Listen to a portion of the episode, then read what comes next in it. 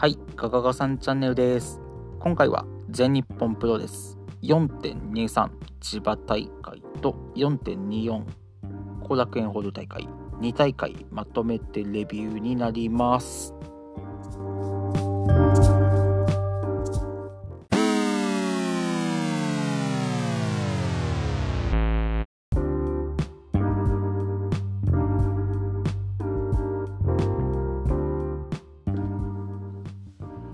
はい、じゃあ4.23千葉大会デビューです。この日は公式戦4試合組まれております。まずは第3試合 B ブロック公式戦青柳優馬 VS 熊梨です。で、試合はまあ熊梨がパワーで攻め立てるっていう、まあ試合全体で見ても熊梨ペースだったかなと思います。で、そんな中青柳もなんとか自分のペースをつかもうとエンドゲームを決めるんですけど、まあ、熊梨がアルゼンチンで担いでバックリップで叩きつけます。で、このアルゼンチンで担いだ時も、まあ、青柳のことを軽い軽いと言わんばかりに屈伸してましたね。はい。で、その後も、まあ、セカンドロープからだったんですけど、ダイビング戦闘もろで青柳食らっちゃいますし、で、青柳新技ザ・フールをおそらく狙ってたんですけど、ブレンバッサーで切り返されちゃったりとか、いや、本当青柳の苦しい時間が続きます。で、熊梨必殺技埼玉へ乾杯狙うんですけど、初めは、えっと、青柳に着地されて、ジャックナイフで切り返されます。ただここは熊梨カウント2で逃れます。で、もう続けて、まあ、熊梨的にはやっぱり埼玉へ乾杯、絶対決めてやるってところで、またまた狙うんですけど、次は回転十字で青柳が切り返して、まあ、逆転のカウント3ですね。9分52秒、飛びつき回転十字固めで、青柳が熊梨に勝ちました。はい。で、この結果をもって、青柳が3勝1敗6点。で、熊梨が1勝3敗2点となっております。やっぱちょっと硬いっすよね。はい。で、次が第4試合です。A ブロック公式戦、ジェイク・リー VS 本田隆起です。で、この2人といえば、まあ、トータルエクリプス同門対決であり、まあ、昨年末ジェイクを欠場に追い込んだ、まあ、因縁もあるシングルになってましてで試合はまあホンダの奇襲から始まります。でまあホンダが最近よく言ってる顔面破壊。本当まあそう言ってた通りに、まあ、ホンダがジェイクの顔面をかきむしったりとか、あと顔面ストンピング、はい、やらしい攻めを見せます。ただまあやっぱり印象に残ったのはジェイクで、まずあの、コーナーにいるジェイクに向かって、ホンダが走ってくるんですけど、あのジェイクが、本当あの、高い身長ながらトップロープに体を預けて、華麗な横入りエビ固めで切り返します。いや、この流れが、私は初めて見ましたし、多分初披露だったんじゃないかなと思います。いや、本当ジェイク復帰してから、まあ、ムーンサルトとか、まあ、新しい引き出しというか、そういうのを見せてる一つの技もこれだったのかなと思います。で、そう、これも良かったんですけど、あの、ジェイクが後頭部へのジャイアントキリングを狙う場面で、ホンダがそれを読んで、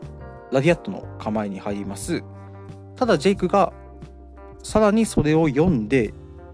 ミドルキックでホンダを迎撃します。このあのお互いの読み合いというか、技の攻防も良かったです。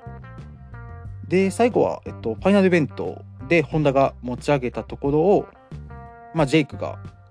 決めさせず、変形羽織固めで締め上げます。でここでまあレフェリーがストップをかけて10分54秒。レフェリーストップでジェイクが勝ちました。はい。で試合後両者まあお互いを認め合うって意味合いなのかな。グータッチをしててはい。まあ両者の因縁というかそういうのもこの試合でひとまずは解決というかはい集結したのかなと思います。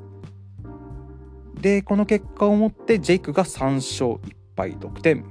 でホンダが4敗0点となっております。はい。で次が第5試合セミファイナルです。A ブロック公式戦入江茂弘 VS ティホクです。でまあこの2人のシングルとなると、まあ、全日を超えて、まあ、多くのプロレスファンが気になる一戦になるはずだったんですけど、まあ、個人的にはかなりいまいちで、まあ、試合結果先に言っちゃうと30分時間ゲードローなんですよ。でまあこれ私の憶測もかなり入ってるんですけど、まあ、どうしても試合展開があの30分時間ゲーの試合をしようっていう前提で組み立てられてた気がしてあのロックアップとかヘッドロックとかあとやっぱり場外に逃げたりとかそこら辺でかなり時間稼ぎをしてたかなとなんか間延びしてた気がするんですよね。で特にあのこの2人だと絶対もっとテンポのいいというかスピーディーな攻防できるっていうのを分かってたのでよりちょっと残念だったんですよね。なので正直ちょっと見てて疲れちゃうというか多分見返すことはなさそうだなって感じででまあ本当ざっくり言うとまあ入江のエルボー対ティーホークのチョップ対決みたいな。まあかなりざっくりですけど。まあただのいいところもあってまあ私が一番大手になったのがあの入江をセカンドロープに立たせてティーホークがそんな入江を持ち上げてパワーボムで叩きつける場面。まあここが一番良かったかなと思います。はい。というわけで、まあ、時間切れドローの場合は両者に1点が入ります。で、えー、入江が2勝1敗1分け5点。ティーホークも2勝 1, 1敗か1敗1分け5点となっております。はい。で、次が第6試合メインイベントです。B ブロック公式戦宮原健人 VS 吉達です。で、まあ、この試合も、まあ、ちょっと悪口っぽくなっちゃうんですけど、あの、健人が吉達に対して、来いって言ってくれてんのに、で、しかも、せっかくのメインイベントなのに、まあ、吉達の蹴りがかなりセーブモードだったりとかあとそこでも気になったのがあの宮原がシャットダウン狙いで持ち上げるんですけど、まあ、なんとか吉達着地してハイキックぶち込みます。でその後あの吉達ファンタジーで宮原を締め上げるんですけど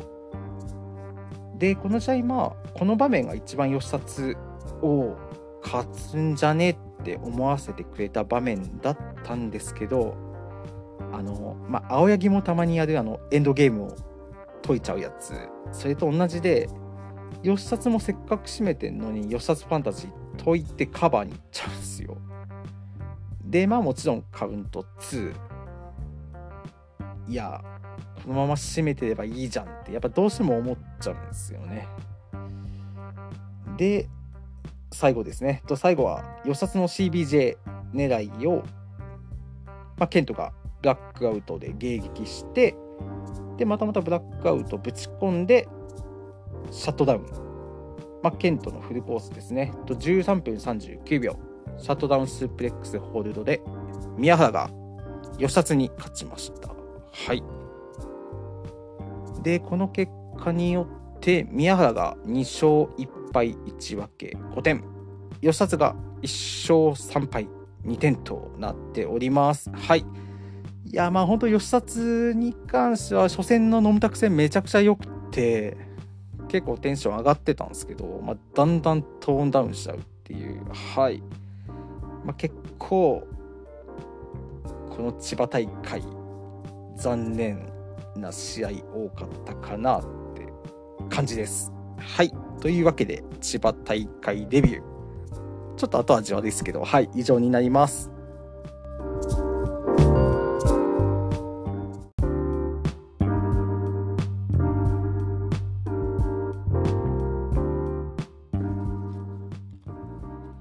はい。じゃあ4.24後楽園ホール大会デビューです。で、この日は何といっても A ブロック最終戦に加えて世界ジュニアヘビー級選手権試合などなど、まあ、注目試合結構組まれてましてなのでまあ公式戦以外もちょっと触れていきたいなと思っておりますまずは第3試合タッグマッチ宮原健とライジング隼人 VS 青柳優馬青柳敦樹です。で、まあ、ネクストリーム対決っていうのと、4.29名古屋大会チャンカン B ブロック公式戦宮原健人対青柳優馬の前哨戦となっております。で、結果もなんとですよ、8分29秒。青柳優馬が宮原健人に勝っております。で、勝った技というのが、この日初めて見せた新技、スタッフロールという技で、まあ、エンドゲームの体勢からスモールパッケージで丸め込むっていう技で、まあ、青柳ならではというか、これあの実況の方も言ってたんですけど、まあ、エンドゲームばっか警戒してると、スタッフロールで丸め込まれちゃうし逆にスタッフロールばかり警戒してるとエンドゲームで締め落とされちゃうよっていうまあ最後の最後で出してきたなっていうところとあとやっぱねもう一つの新技ザ・フールこれも青柳持ってるのでいやまあこれまで以上に見る側としても青柳勝つんじゃないっていう期待値は高まってるかなと思います。いやほんともともと注目試合でしたけど青柳対宮原の公式戦。まあよりちょっと高まったかなっていう思いはあって。であとまあ個人的な話なんですけど、まあ、私富山住んでてまあ、名古屋って全然車で行けちゃう距離で、まあ、ただ当日仕事で行けないんですけど何て言うんですかね、まあ、この宮原対青柳っていう、まあ、黄金カードを、まあ、頑張れば行ける距離で開催されるのにパソコンという画面で見なきゃいけないってところでまあ、見たいんですけど、まあ、悔しくてちょっと見たくないっていうか、なんて言うんだろうな。まあちょっと、そうっすね。このタッグマッチでちょっとモチベーションが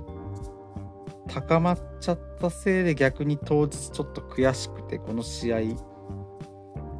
直視できないかもみたいな感じにはなっててなので、まあ、4.29行かれる方は、ぜひこの前哨戦見ておいた方がいいんじゃないかなと私は思います。で、あと、まあ、残りの2人ですね、敦樹と隼人もうただのおまけじゃなくて、まあ、本当全日らしくないというか、まあ、ジュニアらしい華やかな攻防で本当この2人のマッチアップも良くてまあなかなかこんな機会でもないとネクストリーム対決見れないっていう中でまあこういうなんですかね。こういうマッチメイク見れるならネクストリーム分裂とか全然ありだなってはい思わせてくれるほどいい試合だったかなと思います。はい。で次が第4試合です。世界ジュニアヘビー級選手権試合。チャンピオン佐藤光 VS チャレンジャーブラックメンソーレです。でまずもともとは大和宏が世界ジュニアに挑戦する予定だったんですけどまあ仕方ないっすよね。コロナの濃厚接触者認定で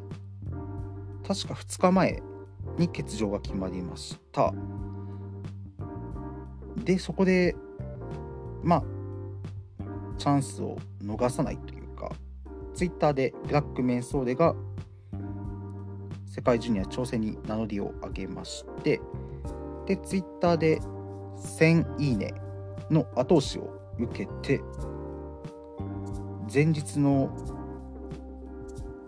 千葉大会で挑戦が決定しました。で今そうでその千葉大会で、まあ、新技を面相で見せましてそれがまあシーマのシュバインをパクったというか、まあ、同じ形の技で技名がシャバイン。まあちょっとふざけてますよね。はい。シャバインっていう新技も前日出したので、まあ、今回このタイトル戦もこのシャバインが鍵かなと思ってたんですけど、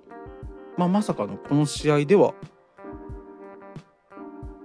出さなかったというか仕掛けもなかったっすよね。はい。まあただこの日の面相では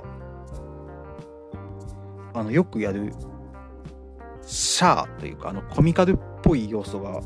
全くなくいや逆水平とかめちゃくちゃ良かったんですよねこの日の面相で。はい。で逆にまあ光もやっぱりね言っても大和宏っていう特別な相手とのタイトル戦が流れたというところで、まあ、悔しいというか、まあ、怒りですよね。フラストレーションいつも以上に溜まってるってところで特に蹴りがいつも以上に走ってました。でそれこそあの蹴り連打で止めに入る日韓さんレフェリーを突き飛ばすっていう場面もありながらで試合はまあ言ってもやっぱり光が押すっていう場面が続くんですけど10分経過ぐらいかな。とコーナートップでの攻防がありましてでそこでは、えっと、メンソーレがエルボー連打で制しましてヒカルがスパイダー状というかブランとぶら下がっちゃうですけどそんな状態のヒカルに対してメンソーレがフットスタンプを決めます。でたまらずヒカルが場外に落ちたのかな逃げたのかなそんなヒカルに対してなんとダイビングフットスタンプでもうメンソーレが本当に厳しい攻めで向かっていきましてでその後、まあヒカルがデスバレーを狙う場面もあったんですけど、まあ、回転腕十字で切り返したりでメンソーレもジャーマンでいや本当あと一歩ってところまでヒカルを追い詰めてました。ただちょっと流れが変わったのはやっぱりヒカルがメンソーレの両手を掴んで頭突きをぶち込みます。でメンソーレもうまあそれに乗っちゃってメンソーレも負けじと頭突きを決めます。でまあ本当ここで光のペースに乗っちゃったんですよね。でただこれもすごかったです。あの膝突き合わせてのビンタ合戦も見応えありましたしでさらにメンソーレが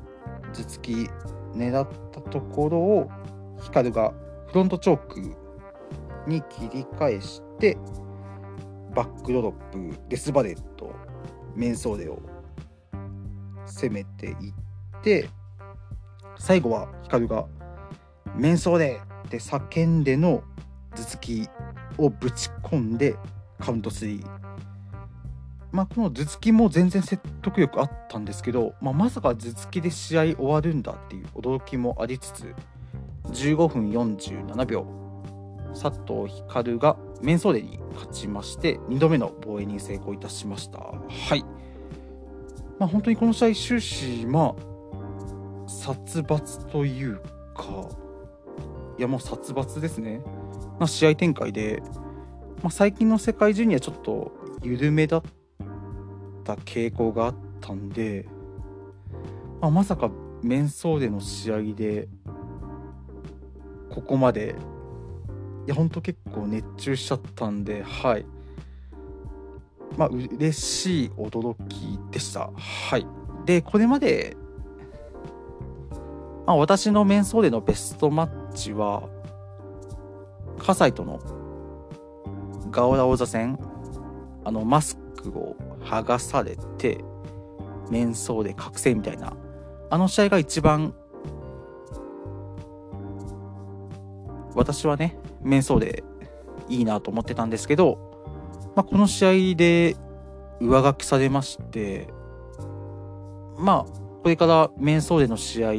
どれがいいってもし聞かれるとしたら、この試合を私、あげるかなと思います。で、試合後っすね、ヒカルがまあ、退場するタイミングで、リング下から手が出てきます。で光の足を掴んでリング下引きずり込むんですけど、まあ、まず初めに思ったのはデビル紫かなって。でこれだけいい試合見せてくれたのにデビル紫の挑戦表明かよって思ってたらその手の正体はまさかの児玉悠介というわけでまあもちろん児玉好きなんですけどあでもやっぱめデビル紫だと思ってたからっていう反動もあるんですかね。本当自分が思ってる以上に児玉って分かった時のテンションの上がりようがすごくておおって普通に本当に声 出ましたしはい。でこの流れで5月の札幌大会2日目かな。世界ジュニアヘビー級選手権試合。光対児玉が正式に決まりましたので。まあ現時点ではちょっと児玉取ってほしいなって感じですね。はい。であとまあこれあんまり特に意味ないのかもしれないんですけどこの挑戦表明の時に児玉が着てた T シャツが全日のスタッフ T シャツで、まあ普段だったらトータルエクリプスの T シャツなのに、全日の T シャツイコール入団が近いとか、まあ、勝手な妄想を 膨らませてたので、まあでもないか。どうなんでしょう。はい、そこもちょっとと注目していけたらなと思っております。はい。で、次からが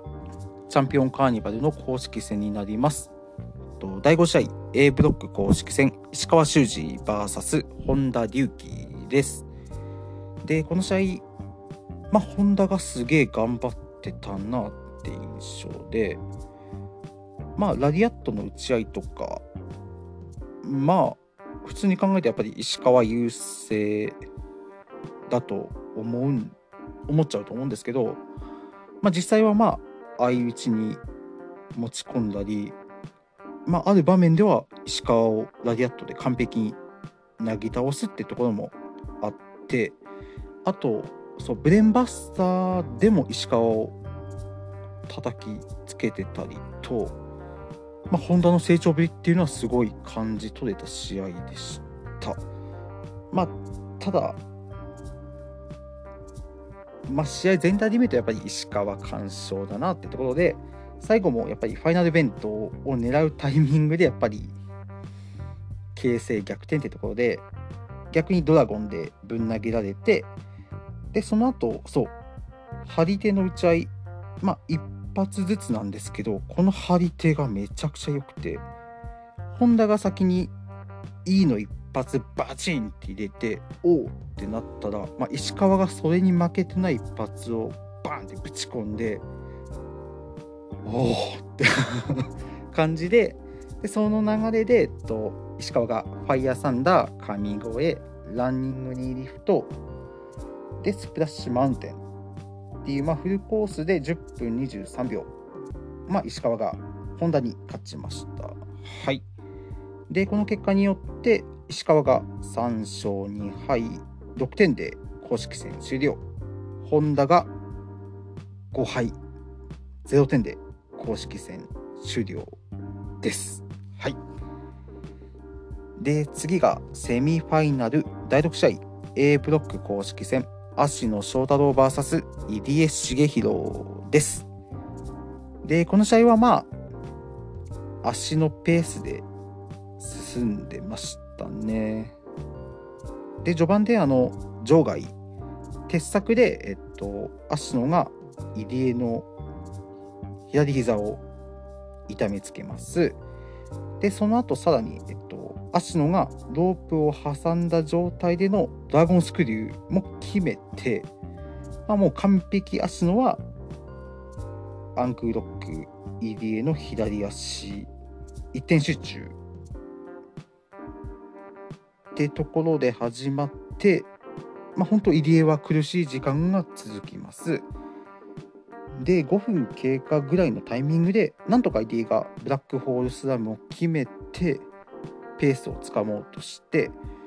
あとこれ良かったんですよね。あの入江が足野を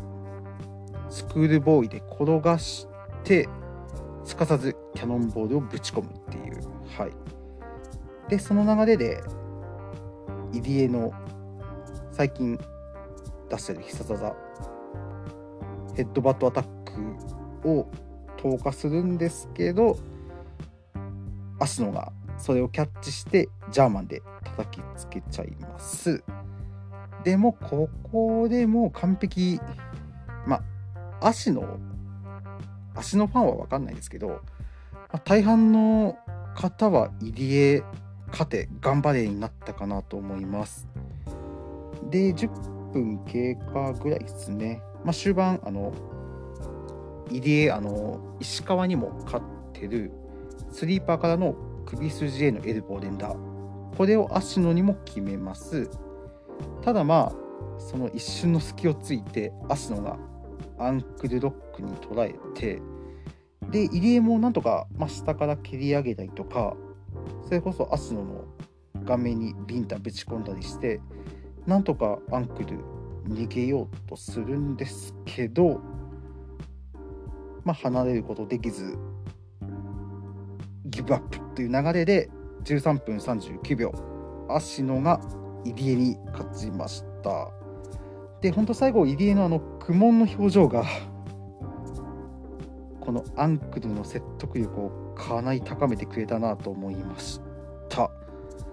いやもう会場の雰囲気はやっぱりちょっと入江勝ってくれってモードだったので、まあ、ここで入江勝ったらめちゃくちゃ会場盛り上がってたんじゃないかなと思って、実際私も試合決まった瞬間、ああって感じだったので、はい。いや、結構悔しかったですね。はい。で、この結果をもって、芦野が3勝2敗6点で公式戦終了。入江が2勝2敗1分け5点で公式戦終了となっております。で、次がメインイベント第7試合 A ブロック公式戦ジェイク・リー VS ティホークです。で、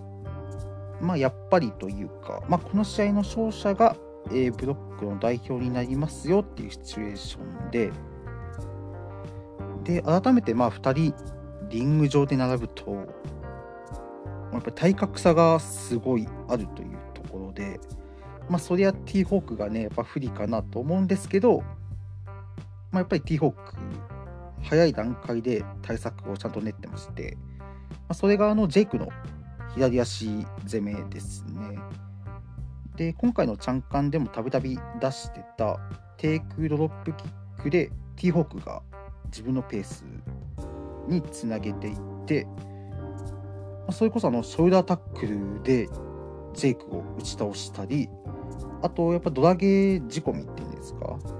のジャベというか、ジェイクの左足に絡みついて変形の STF を決めたりとか、まあ、先制したのは間違いなく T ホークだったかなと思います。まあ、ただその後は、えっと、コーナーに飛び乗った T ホークに対してジェイクがビッグブーツで場外に落としたりとかあとあの飛びつきの三角締めからあの前日本田から勝利を奪った変形羽織固め。でまあジェイクも負けじと T ホークを攻め立てていきます。でもねやっぱり T ホークも負けてないってところでやっぱねあの足にダメージがあるジェイクっていうところで T ホークがブレンバスターで完璧に投げ切るんですよ。やっぱりちゃんと足にダメージ与えてることによって T ホークのパワーでもジェイクに負けてないよっていうところで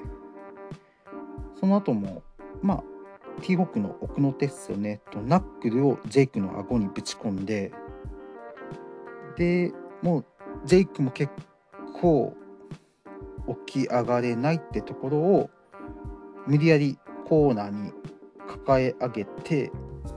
T ホックがやっぱり声出すのもいいですよね。さっきのお返しだって叫んで逆水平でジェイクを場外へ落とします。で、終盤も変わらず T ホークがテイクドロップキックでジェイクを攻め立てて後頭部へのケルベロスを決めて、で、これも良かったっすよね。裏地獄で完璧ジェイクを投げ切ってました。で、このまま自分のペースっていうばかりに、まあもう一発ケルベロス狙うんですけど、まあジェイクがハイキックで迎撃して、バックドロップ。で、コートベイのジャイアントキリングをぶち込みます。で、この後のティーホークが良かったっすよね。と、やっぱり、もろジャイアントキリング食らっちゃったんで、立ち上がれないんですけど、まあ、なんとかね、負けないぞってところで、ジェイクの左足にしがみつくんですよね。そういうのも見せてくれたんですけど、まあ、ジェイクは構わず、必殺 D4C をぶち込みまして、結果は16分21秒。ジェイクが T ホークに勝ちまして、ジェイクが4勝1敗8点で公式戦終了。T ホークが2勝2敗1分け5点で公式戦終了。まあ、この結果によりまして、ジェイク・リーが A ブロック代表となりました。というわけで、今はまあ B ブロックで可能性があるのが、宮原健と青柳優馬、諏訪間の3人かな。となると、まあ、5.4の優勝決定戦、まあ、ジェイク対宮原、ジェイク対青柳、ジェイク対諏訪間。まあ、どれも悪くないなってところで、4.29名古屋ですね。はい。いや、どうなるかな。あ、でもちなみにあの、私は A ブロック石川修司予想してたので、はい、外しちゃいました。残念。というわけで、4.24後楽園デビュー以上になります。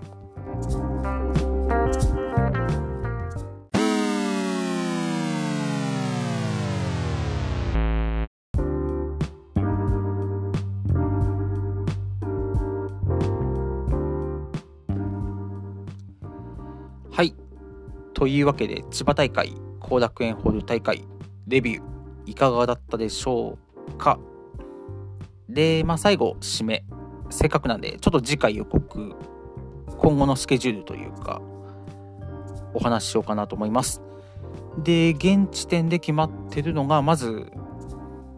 4.29全日名古屋大会デビュー。